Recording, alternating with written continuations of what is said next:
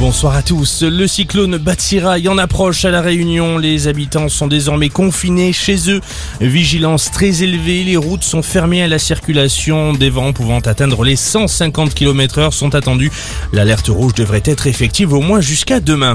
À la une de l'actualité également, le protocole sanitaire dans les écoles connu dans le courant de la semaine prochaine. L'annonce du porte-parole du gouvernement, Gabriel Attal, aujourd'hui. Plusieurs pistes évoquées. La levée du masque à partir du CP, par exemple. Reste à savoir comment ces mesures seront déployées à l'échelle locale ou nationale. Va-t-on avoir le droit à des explications Nordal Lelandais est entendu aujourd'hui par la cour d'assises de l'Isère. Son enfance, sa personnalité et ses addictions sont les principaux sujets des débats. L'accusé doit également être entendu vendredi sur les faits qui ont conduit à la mort de Maëlys en août 2017 à Pont de Beauvoisin.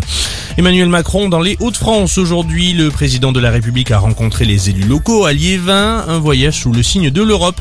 Également avec avec un discours en fin de journée sur la réforme de l'espace Schengen.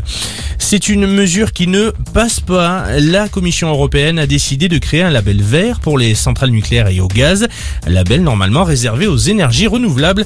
Des fonds privés vont désormais pouvoir être mobilisés pour ces infrastructures, ce qui a provoqué la colère de plusieurs pays, dont l'Allemagne, farouchement opposée au projet. L'Autriche pourrait également porter plainte.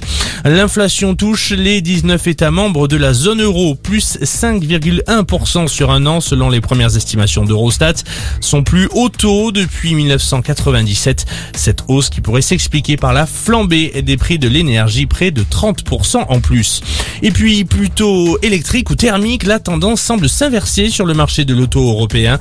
Le nombre de voitures hybrides vendues neuves a égalé celle des diesels en 2021, 1,9 million d'autos écoulés l'année dernière. Voilà pour ce tour de l'info en 120 secondes. Très belle soirée à tous.